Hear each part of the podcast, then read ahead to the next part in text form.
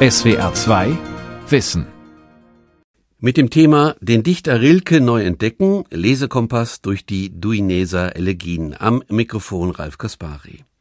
Rainer Maria Rilkes Duineser Elegien, veröffentlicht im Februar 1922, vor 100 Jahren, umgibt eine besondere Aura. Millionen Ausgaben stehen in privaten wie öffentlichen Bücherregalen, ungelesen bewundert und unverstanden bestaunt. Aufgrund ihrer zum äußersten verfeinerten Sprache bleibt Rilkes lyrische Philosophie oft auch nach mehrmaliger Lektüre unverständlich. Doch hinter den schillernden Worten, da steht ein faszinierender Blick auf Mensch und Welt, der sich in klare, verständliche Worte fassen lässt. Der Philosoph Franz Josef Wetz erschließt die Kerngedanken dieses komplexen Werks. Sein Buch zum Thema heißt Das Fest der gewöhnlichen Dinge, erschienen bei Alibri. Rilke bezeichnet die Duineser Elegien selbst als sein Hauptwerk, den Höhepunkt seines Schaffens. Und das sind sie zweifelsohne. Dem Range nach vergleichbar mit Goethes Faust, Thomas Manns Buddenbrocks, Beethovens Sinfonien. Darum erfreuen sich die Duineser Elegien bis heute großer Popularität. Sie sind ein Klassiker, aus dem gerne mal der eine oder andere Vers zitiert wird. In Rilkes Duinese Elegien verschmelzen Poesie und Philosophie. Die Elegien sind Gedankenlyrik, in der sich anschauliche Reflexionen über Natur und Kultur mit existenziellen Erfahrungen auf einmalige Weise vermischen. Die Botschaften der Elegien sind alle genau nachvollziehbar. Das menschliche Dasein beschreibt Rilke als Wanderschaft, die meist nicht ans Ziel kommt. Hierin ähnelt unser Leben der Existenzweise von Straßenkünstlern, die von einem Ort zum anderen ziehen. Solche Gaukler symbolisieren auf vorzügliche Weise, wie es um uns steht. Das Leben der Straßenartisten, das sich auf den öffentlichen Plätzen der Vorstädte abspielt, spiegelt den mühseligen Lebenskampf wider, in dem wir Menschen hartnäckig unsere Wünsche und Interessen verfolgen. Werden diese einmal verwirklicht, dann wird schnell deutlich, dass im Grunde nicht viel gewonnen ist. Auch können wir uns schon bald nicht mehr am Erreichten erfreuen, weil, so schön es auch sein mag, es zur schnell zur Normalität wurde. Dies alles wirft die Frage auf, was brauchen wir Menschen zu einem sinnvollen Leben in der kurzen Spanne zwischen Geburt und Tod? Was macht das Leben bedeutsam? Vielleicht brauchen wir ja vollkommene Schönheit, worin eine solche auch immer liegen mag. Die Antwort ist aber ein klares Nein. Wir könnten sie gar nicht ertragen, meint Rilke.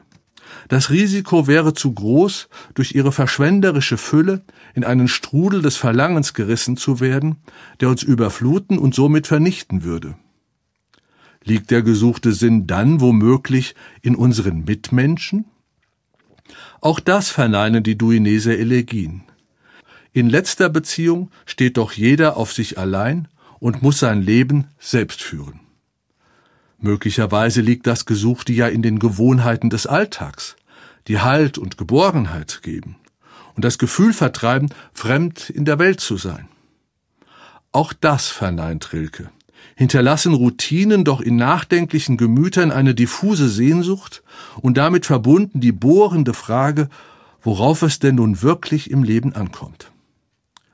Selbst die Liebe liefert nicht die gesuchte Sinnantwort. Denn trotz aller Gemeinsamkeiten bleiben Liebende in ihrer Zweisamkeit einsam. Ihre Nähe verdeckt ihre Ferne. So Rilke. Wirkliche Verschmelzung hält er für unmöglich. Das Gleiche gilt auch für die Nacht, die mehr an uns zehrt, als dass sie uns beglückt. Ja, liegt der Lebenssinn vielleicht im Glück? Glück ist doch ein Zustand, der nichts zu wünschen übrig lässt. Aber Glück ist unbeständig, launisch, schwankend, und selbst wenn es uns gewogen bleibt, vergeht doch die Freude hierüber mit der Zeit. Die Gewöhnung lässt uns unempfindlich werden. So ermattet über kurz oder lang jedes Glück. Jedes Glück stirbt irgendwann an sich selbst. Aber wenn weder die Schönheit noch die Menschen auch nicht die Alltagsroutinen, die Nacht, eine Liebschaft oder das Glück uns die quälende Frage beantwortet, woran wir unser Leben ausrichten sollen, wo lässt sich dann eine Antwort finden? Bisher fragten wir, was kann die Welt uns bieten, um unserem Dasein Sinn, Halt und Erfüllung zu schenken? Nach eifriger Suche stehen wir immer noch mit leeren Händen da. Das ist nicht zufällig so. Denn die Aufgabe war nach Rilke falsch gestellt. Statt zu fragen, was brauchen wir, sollten wir vielmehr fragen, was braucht uns? Was ist unser Auftrag? Rilkes verblüffende Antwort hierauf lautet, die sichtbaren Dinge ringsum brauchen uns. Aber was kann das bedeuten? Die sichtbaren Dinge ringsum brauchen uns. Haftet dieser Idee nicht etwas Parfümiertes, Überschwängliches an, das erst in einer Art Ausnüchterungszelle zur Klarheit gebracht werden muss? Warum soll die vielgestaltige Natur uns brauchen?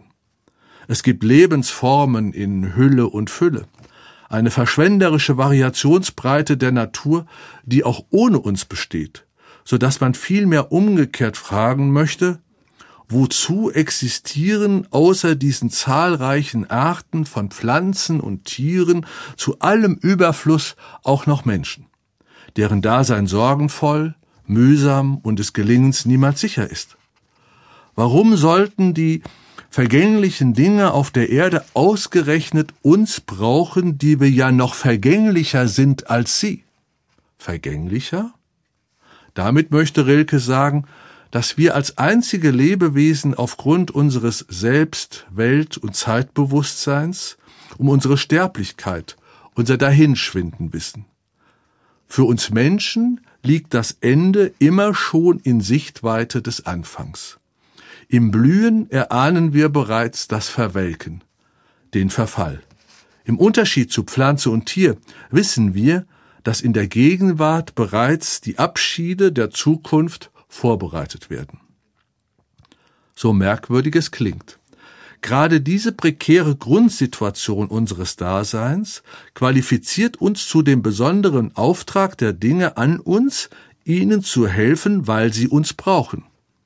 Aber was ist genauer betrachtet unsere existenzielle Grundsituation? Menschliches Dasein ist von Grund auf ungewiss, schutz- und heimatlos. Durch eine ursprüngliche Unbehaustheit gezeichnet, durch schutzlose Weltoffenheit ausgezeichnet, der wir schonungslos ausgesetzt sind. Darum dreht sich im alltäglichen Leben auch fast alles um Existenzsicherung, Beheimatung und Sinnorientierung. In der Sorge ums Überleben um Halt und Geborgenheit, übersehen wir aber allzu leicht die Chancen, die in unserer angeborenen Unbehaustheit liegen. Meistens nehmen wir lediglich die damit verknüpften Gefährdungen wahr. Die damit verbundenen Chancen indes gehen fast vollständig unter unseren alltäglichen Bekümmernissen verschüttet. Deshalb bedarf es eines feinen Gespürs, um hinter der beunruhigenden Schutzlosigkeit auch deren hohe Wertigkeit erblicken zu können. Rilke besaß dieses Gespür. Es ist also unsere schutzlose Weltoffenheit, unser Selbst, Welt und Zeitbewusstsein und damit unsere Fähigkeit, die sichtbaren Dinge ringsum als solche vergegenwärtigen zu können, was uns dafür qualifiziert, von den Dingen gebraucht zu werden. Nun drängt sich natürlich sofort die überfällige Frage auf, was das nun heißt, die Dinge brauchen uns. Kurzum, nach den Duinese-Elegien möchte die sichtbare Welt von uns bewusst vergegenwärtigt, verstanden werden. Darin besteht nach Rilke das wahre Leben, das den Menschen aus seinem Alltag heraushebt, um allem, was um ihn herum ist, im eigenen Inneren eine hohe Gegenwärtigkeit zu verleihen. Das ist des Menschen Auftrag, sich von diesem Anliegen, das seinen unbedingten Einsatz fordert, ergreifen zu lassen. Solches Anliegen ist weder religiöser noch moralischer Art, Es bezieht sich auf die natürlichen und kulturellen Phänomene ringsum, die nicht unbeteiligt in den Blick genommen werden sollen. Die Phänomene der Erde möchten nach Rilke uns ganz in Anspruch nehmen dürfen, damit wir ihre Werke mit dem Pathos scharfsinniger Sachlichkeit rühmen. Bei unserer Betrachtung der Natur sollen sich unser Gesichtssinn mit farbigen Formen und unser Herz mit innigem Lobpreis füllen. Der Mensch ist das große Auge der Natur, mit dem sie sich selbst schauen, bewundern und rühmen möchte. Aber wie kann die Erde uns Menschen einen solchen Auftrag erteilen? Dies klingt doch poetisch überzogen, parfümiert, ein wenig lächerlich. Doch so merkwürdig ist diese Idee gar nicht, wie sie beim ersten Zuhören klingt. Rilke bewegt sich hier auf einer langen Traditionslinie, die bis in die Antike reicht. So schreibt schon Pindar im fünften Jahrhundert vor Christus in einem Hymnus, dass Zeus bei seiner Hochzeit die geladenen Götter fragt, ob sie denn in seiner schönen Welt etwas vermissen, überzeugt davon, dass dies nicht der Fall sein kann. Doch die Götter finden eine Lücke. Sie beanstanden, dass es in der Welt niemanden gibt, der das Werk von Zeus, die Ordnung seiner Welt, rühmt. Daraufhin erfindet Zeus die Musen und die Dichter, deren Aufgabe es sei, die sichtbaren Dinge zu preisen. Der griechische Philosoph Anaxagoras, gleichfalls fünftes Jahrhundert vor Christus, schreibt sogar, die Menschen werden geboren, um das Weltall ehrfürchtig zu schauen und zu bewundern, und Heinrich Heine auf gewohnt launige Art, die Natur wollte bestaunt werden, da erschuf sie sich Johann Wolfgang von Goethe. Was also meint nun Rilkes Auftrag der sichtbaren Dinge an uns, vergegenwärtigt zu werden, ins nüchtern Sachliche übersetzt? Wir Menschen verfügen über die einzigartige Begabung, die Phänomene der Natur und Kultur als solche interesselos, heute sagt man achtsam wahrnehmen und hingebungsvoll bewundern zu können. In diesem Privileg sieht der Dichter eine wunderbare Chance, die wir schon deshalb ergreifen sollten, weil sie uns zu intensiven Begegnungen mit der Wirklichkeit führt. Mit der uns auferlegten prekären Grundsituation der Schutzlosigkeit, Weltoffenheit und Reflexionskraft haben wir also zugleich die Fähigkeit geschenkt bekommen, sich übers Alltägliche erheben und sich von der Natur in Staunen versetzen lassen zu können. Das wahre Dasein ist nach Rilke nicht das tätige, aktive, sondern das betrachtende, kontemplative Leben. Hieran mag man Anstoß nehmen, dass nämlich Rilkes Elegien mit ihrem ausgeprägten Sinn für den Sensationswert der Wirklichkeit die sozialen Verhältnisse weitgehend außer Acht lassen. Obwohl die politischen Zustände damals, wie leider auch heute, trostlos waren, deklamiert Rilke unter dem Eindruck intensiver Natureindrücke die Zustimmungswürdigkeit der Welt. Existenzielle Ergriffenheit zieht er politischem Engagement vor. Doch die Kehrseite kontemplativer Weltfrömmigkeit ist nun mal politische Weltfremdheit, und auch sie hat, wenigstens teilweise, ihre Berechtigung. Nur sind wir dieser besonderen Aufgabe überhaupt gewachsen? Sind wir gesammelt genug, um die Dinge ringsum von ihrer unauffälligen Selbstverständlichkeit zu erlösen, um uns ihnen mit hoher Konzentration hingeben zu können? Oft sind wir doch zu abgelenkt, zerstreut, rastlos, nicht hinreichend fokussiert. Die Alltagssorgen beschäftigen uns so stark, dass wir den Auftrag der sichtbaren Wirklichkeit an unsere Merkfähigkeit meistens überhören. Dazu noch lauert unterhalb aller ehrfürchtigen Gefühle stets die kühle Ahnung der Banalität des andächtig wahrgenommen. Dem stemmt sich Rilke mit ganzer Wucht entgegen. Seine Duinese-Elegien möchten die Fülle des Festlichen an den Dingen zum Vorschein bringen und den Verdacht auf ihre Trivialität zerstreuen.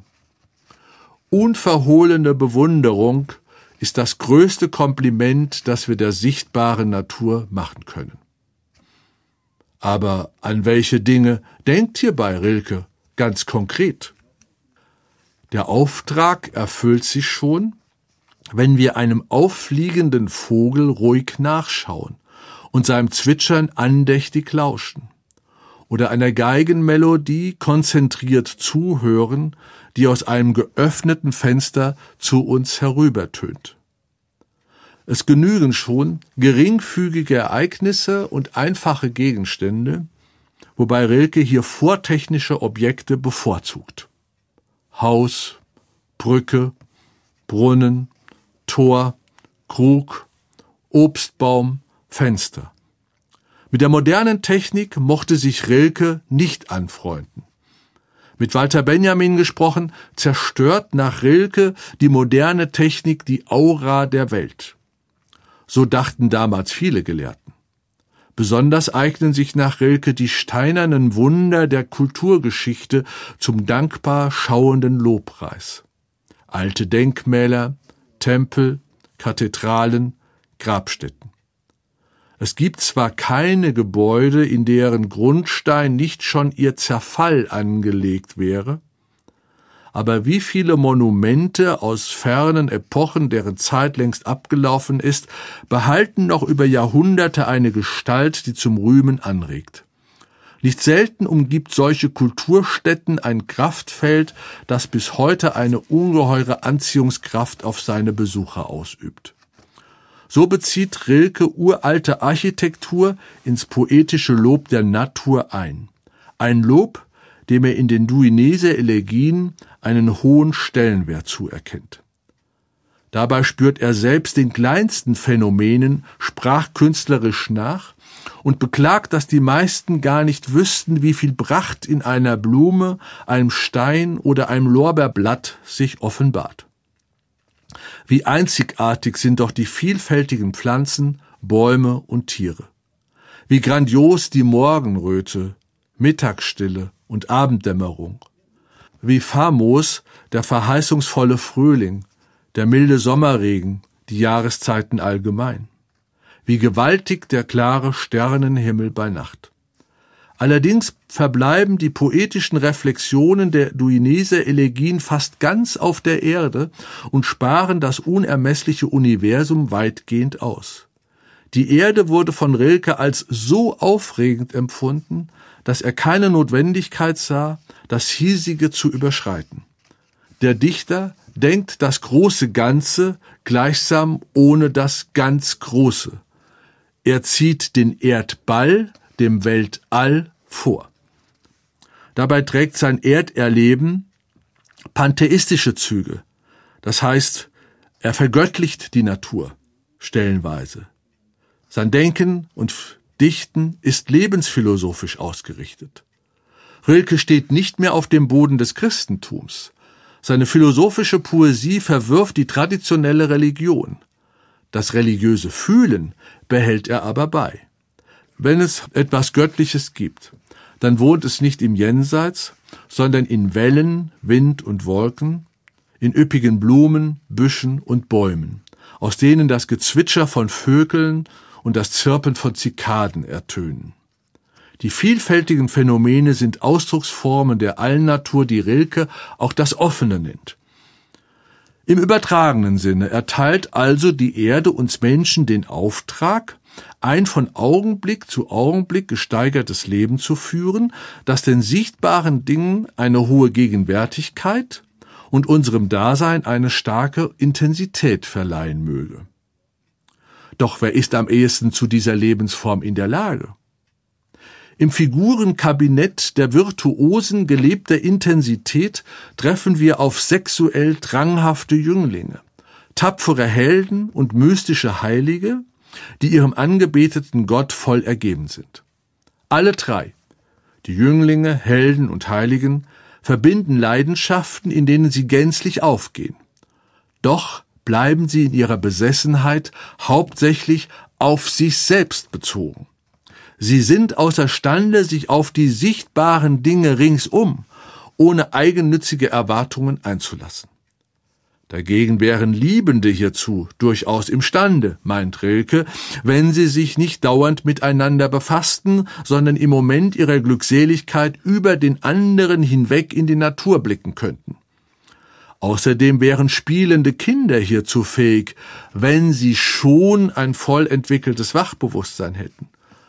Im Grunde ist jeder, der die ausgetretenen Wege der Gewohnheit verlässt, in der Lage, den Auftrag zu erfüllen. Bereits eine ausgiebige Beschäftigung mit unglücklich Verliebten und jung Verstorbenen bringt gewöhnlich eine derart verstörende Kraft hervor, dass sie uns von den gewohnten Pfaden abkommen lässt. Die erste Anregung zu einem kontemplativen Leben, in dem uns die vertrauten Dinge neu entgegentreten. Bei der Erfüllung des Auftrags der achtsamen Betrachtung der Dinge ringsum versuchen wir der Flüchtigkeit alles Wirklichen zu entkommen und erstreben eine reine Gegenwart. Doch schon Liebende müssen die schmerzliche Erfahrung machen, dass alles Menschliche vergänglich ist. Selbst Liebende können die Zeit nicht aufhalten. Ihr Versprechen auf Ewigkeit lässt sich ebenso wenig einhalten wie die Intensität ihrer körperlichen Berührungen aufrecht erhalten. Es kommt der Tag, an dem die Liebesglut erlischt. Wohin wir auch schauen, auf die Liebe, die Schönheit, dein Lächeln, ja jeden Kuss, sie alle sind zum endgültigen Verschwinden verurteilt. Bleiben ist nirgends. So leben wir und nehmen immer Abschied, sei es von der Jugend, dem Elternhaus, der Heimat, uns nahestehenden Menschen und anderem Liebgewonnenen. Dennoch gibt es Momente, wo wir alles beieinander zu haben scheinen, eine pralle Gegenwart genießen dürfen, die erlebte Wirklichkeit geradezu vor Anwesenheit birst, sei es in der Liebe, sei es bei der Betrachtung der sichtbaren Welt. Aber wir sind nicht imstande, die volle Wirklichkeit aus eigener Kraft zu vernehmen, sondern können uns nur für deren Botschaften offen halten. Es ist wie bei einem Spiel, bei dem Kinder ganz die Zeit vergessen. Es gibt für sie nur Gegenwart, in der sie weniger selbst die Spieler sind, als vielmehr Spielzeuge des Spiels geworden sind. Solche vollkommenen Vorgänge sind bei der Erfüllung des Auftrags aber nur eingeschränkt möglich. Am Ende triumphiert immer wieder die Erfahrung der Vergänglichkeit, die uns mit der Unmöglichkeit konfrontiert, pralle, wirklichkeitsgesättigte Gegenwart über einen längeren Zeitraum vollkommen erleben zu können.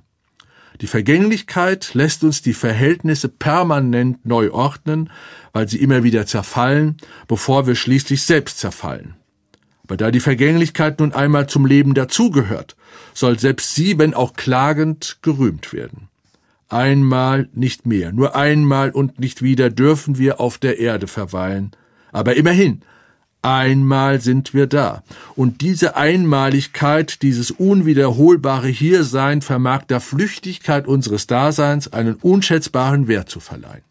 Der Vergänglichkeit inne zu werden, gehört somit gleichfalls zum Auftrag. Das gilt erst recht für den Tod, den wir nur allzu gerne verdrängen. Rilkes Lebens- und Weltbejahung schließt eine Einwilligung in die eigene Endlichkeit ein.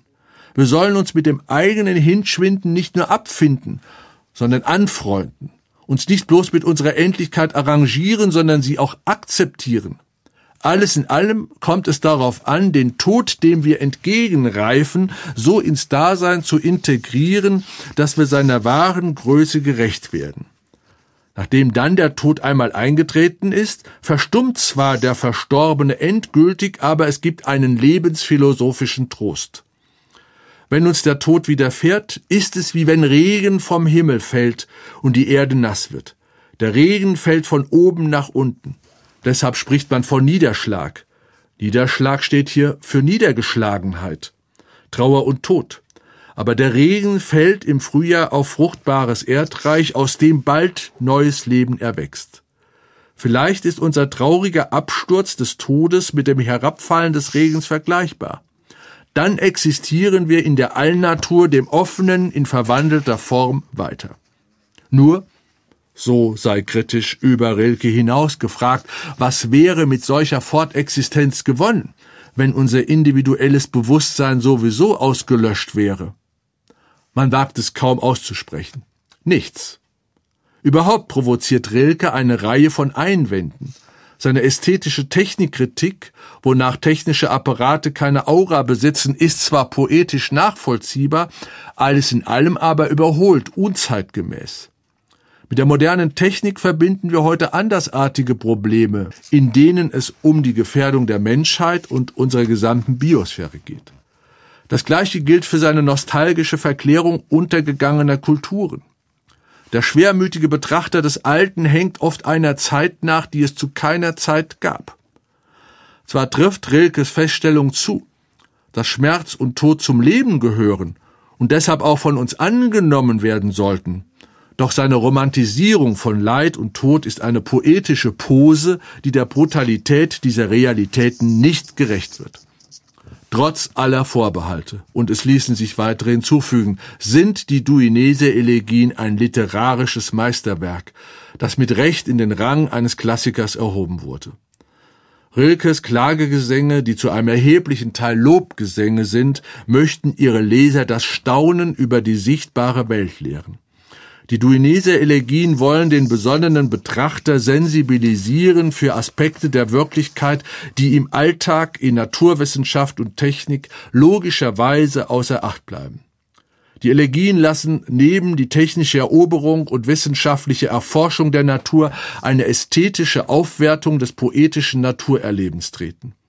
Wissenschaftliche und alltägliche Entzauberung der Welt bedeutet nicht automatisch das Ende jeden faszinierten Staunens. Im Gegenteil schärfen die Elegien den Sinn für die Bewunderungswürdigkeit unserer Erde und die Außergewöhnlichkeit unserer Existenz. Sie vermitteln Erfahrungen eigenen Rechts, die nahe an die Wirklichkeit heranführen und dabei das menschliche Verlangen nach der vollen Intensität des Lebens auf poetische Weise befriedigen. Das Motto der Duinese-Elegien lautet hier sein ist herrlich, hier sein ist viel. Gegen jede Form von Pessimismus und Nihilismus gerichtet, spricht aus den Duinese-Elegien eine große Lebens- und Weltbejahung, die dem Hiesigen, dem Irdischen mit andächtiger Verehrung und überschwänglicher Hingabe begegnet.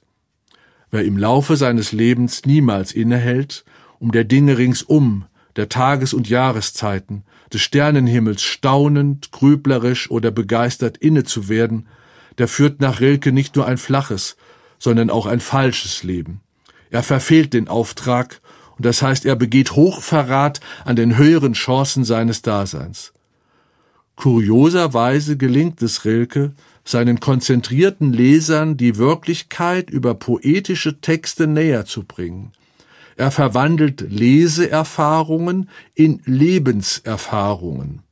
Natürlich können solche Texte den Blick durch große Teleskope ins unermessliche Weltall nicht ersetzen. Und doch geschieht beim Lesen der Duinese-Elegien fast das Gleiche. Man vertieft sich in poetische Satzfolgen und schaut durch kleine Buchstaben in faszinierende Weiten. Wie überraschend, wie seltsam ist doch das menschliche Privileg, über das Inventar der sichtbaren Welt staunen und sinnieren zu dürfen. Das war die SR2 Aula mit dem Thema Den Dichter Rilke neu entdecken, Lesekompass durch die Duineser Elegien. Sie hörten einen Vortrag von und mit dem Philosophen Franz Josef Wetz. Kann man Lügner an ihrer Wortwahl erkennen? Wie kann man das Tor zur Hölle schließen?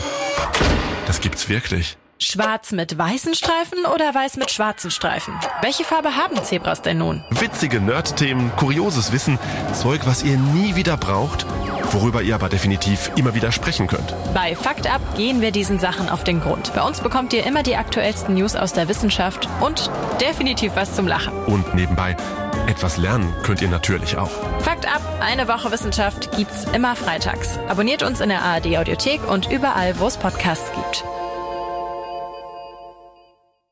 SWR 2 Wissen.